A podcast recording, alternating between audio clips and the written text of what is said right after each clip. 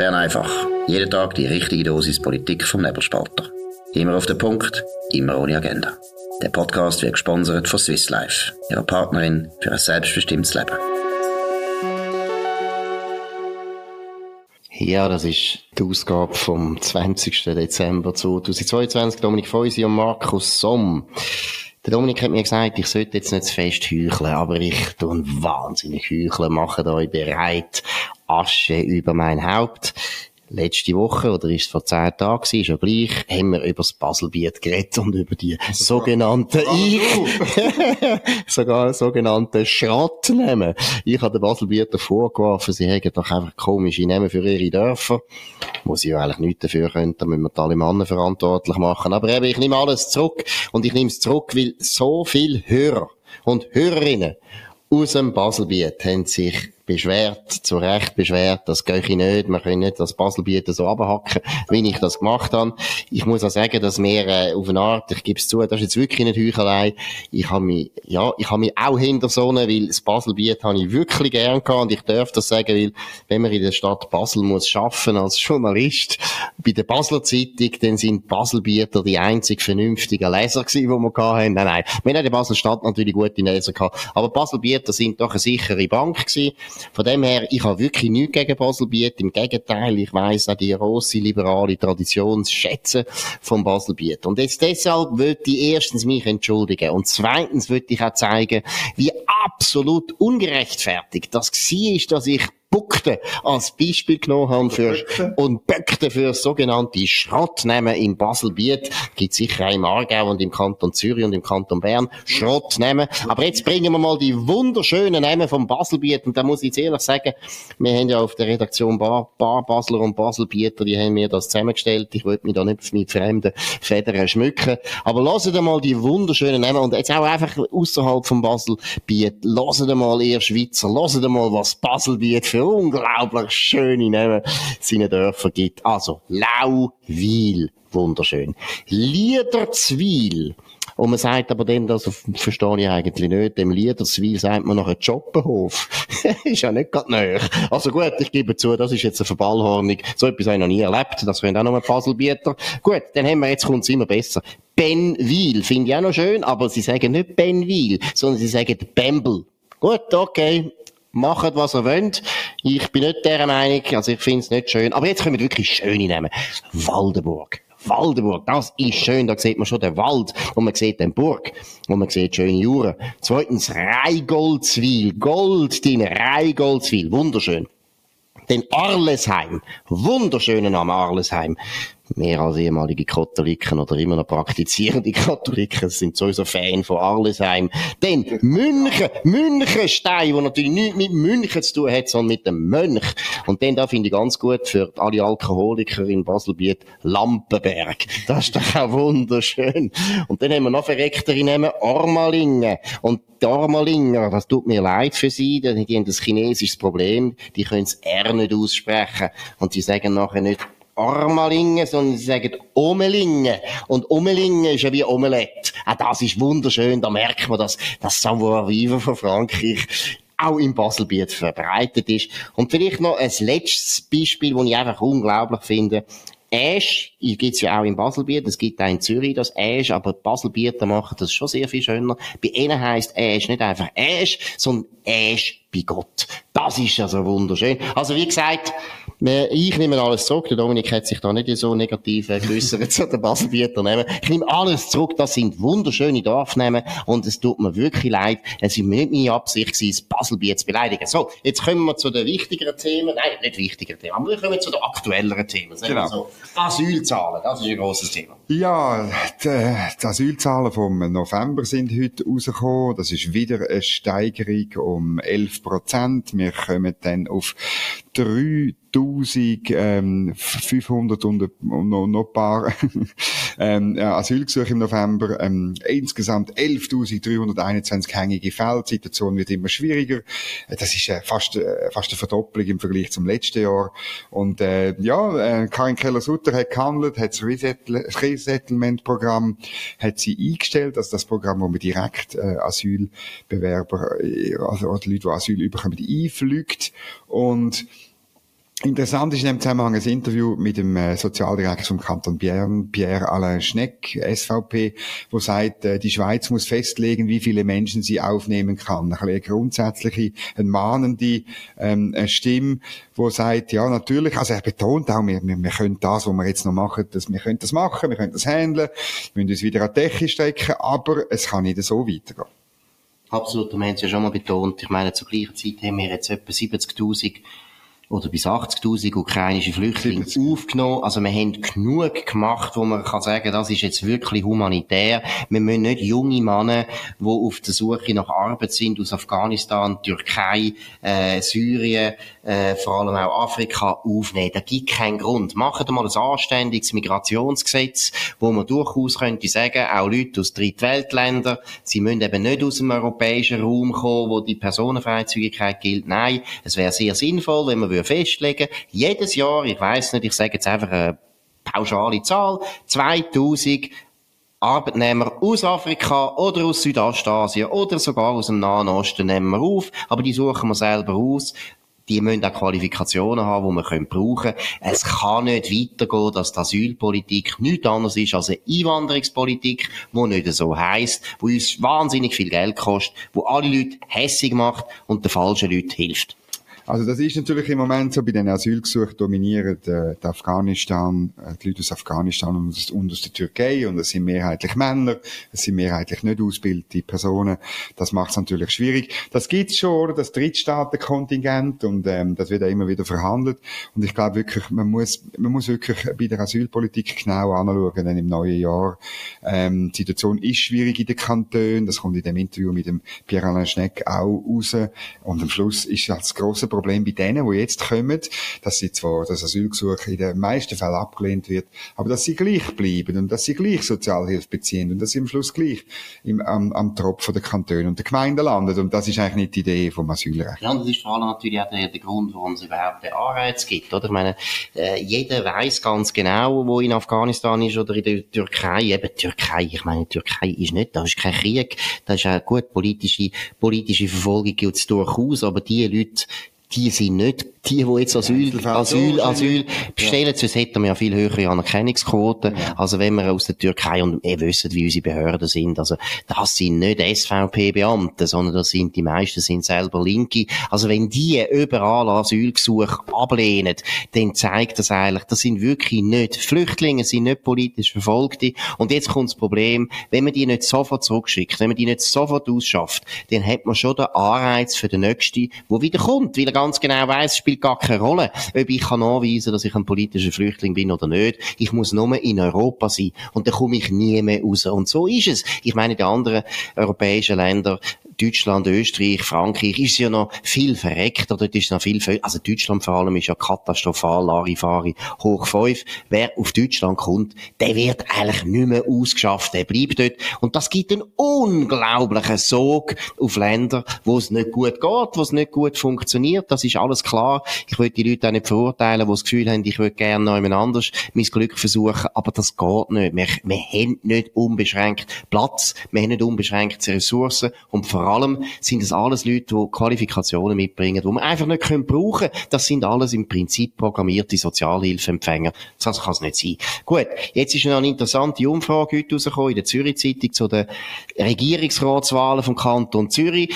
Natürlich machen wir Bern einfach. Da geht es um Bern, das heißt Bundesbern, das heißt auch Schweiz und so weiter. Aber der Kanton Zürich ist mit Abstand der grösste Kanton und die Kantonsrats- und Regierungsratswahlen, die jetzt denn stattfinden, in Köpfen, in Köpfen natürlich, ja, sonst ist, sind, ja, immer, sind, immer noch, sind ja immer noch Bündner und Berner grösser. Genau, aber die gelten nicht. Wir gehen auf die Bevölkerung, das interessiert uns und da ist Zürich mit Abstand der grösste Kanton, ist ja der wichtigste. Deshalb ist natürlich das eine wirklich eine wichtige Umfrage, die zeigt, wie könnte es denn in den Nationalratswahlen rauskommen, die ja im Herbst stattfinden. Was sind da die wichtigsten Ergebnisse? Ja, das Interessante ist, alle bisherigen, die wieder antreten, die äh, sind eigentlich, sollten die es schaffen, die sind an der Spitze.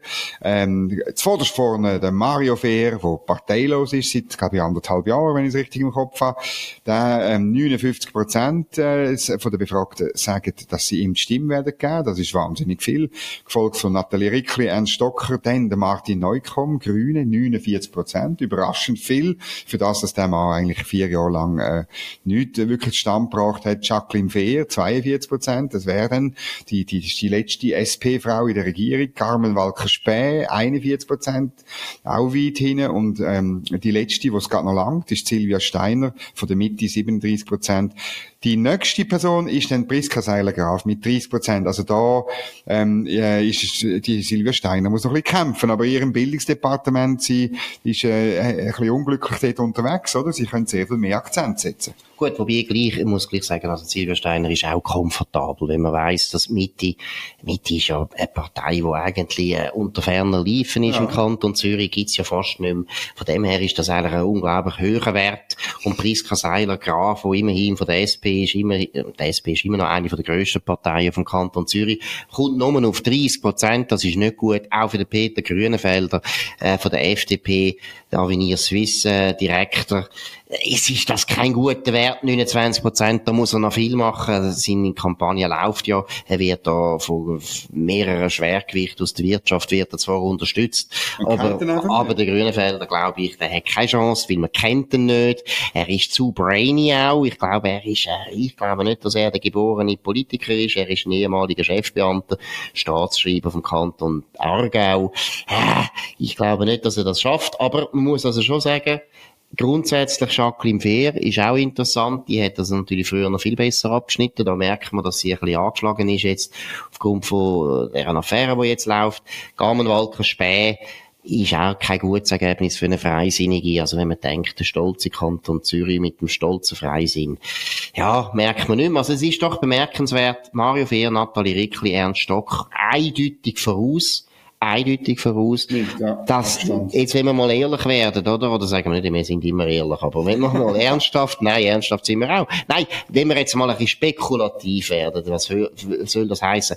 Heißt das jetzt eigentlich, SVP, äh, ist stärker unterwegs, ist die grüne Welle weg. Kann man eigentlich nicht sagen. Martin Neukomm, du hast es nämlich gesagt, er ist ein, New, ein Neucomer, er ist wirklich ein Newcomer, hat wirklich gar nichts geleistet, ist völlig überfordert in seinem Amt, hockt den ganzen Tag im Büro, niemand weiß genau, was er macht, das gehöre ich aus der Zürcher Verwaltung. Also das ist keine grosse Leuchte und trotzdem hat er ein grosses, ein relativ gutes Ergebnis. Eben, man kann nicht ablesen, was läuft da. Es ist, also an sich ist es klar, der bisherige Bonus funktioniert, oder? Und dann äh, natürlich Parteiaffinität, oder? Also ist klar, der Martin Neukomm, Grüne, da sind alle Grünen und alle Roten, haben den jetzt bei dieser Umfrage angegeben.